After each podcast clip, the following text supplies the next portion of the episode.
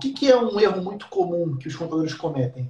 Gente, não existe no mundo solução que atenda a todo mundo. Você precisa de soluções específicas para grupos de clientes específicos. A contabilidade digital é um modelo que é para um grupo específico. Então, assim, vamos supor que 15% sejam organizados, aí você vai fazer uma consultoria financeira para você implantar uma tecnologia mais automatizada, que de repente vai fazer emissão de boleto e nota fiscal no lote, mais fácil para ele, que vai agilizar a importação de extrato bancário, a conciliação, a hospedagem do documento ali dentro do lançamento financeiro coisas que essa empresa às vezes não está acostumada. Você, para esses clientes organizados, você implantar, substituir o software antigo por um software novo é uma ótima escolha.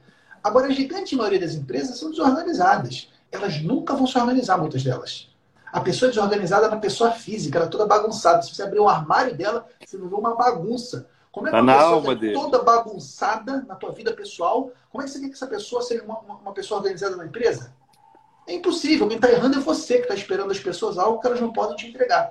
Então, para isso, para esse tipo de cliente, o BBO financeiro, que é você fazer o financeiro no lugar do teu cliente, é uma excelente escolha. Pega um cliente, cliente. Você não vai pegar dois, você não vai pegar três. Pega um cliente implanta um método de contabilidade digital nesse cliente. Você só vai aprender a fazer contabilidade digital fazendo.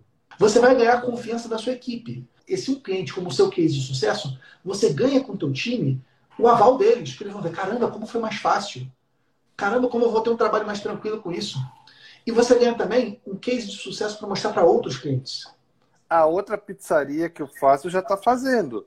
A academia que é seu concorrente já se organizou. Você vai ficar nessa, cliente? É isso aí.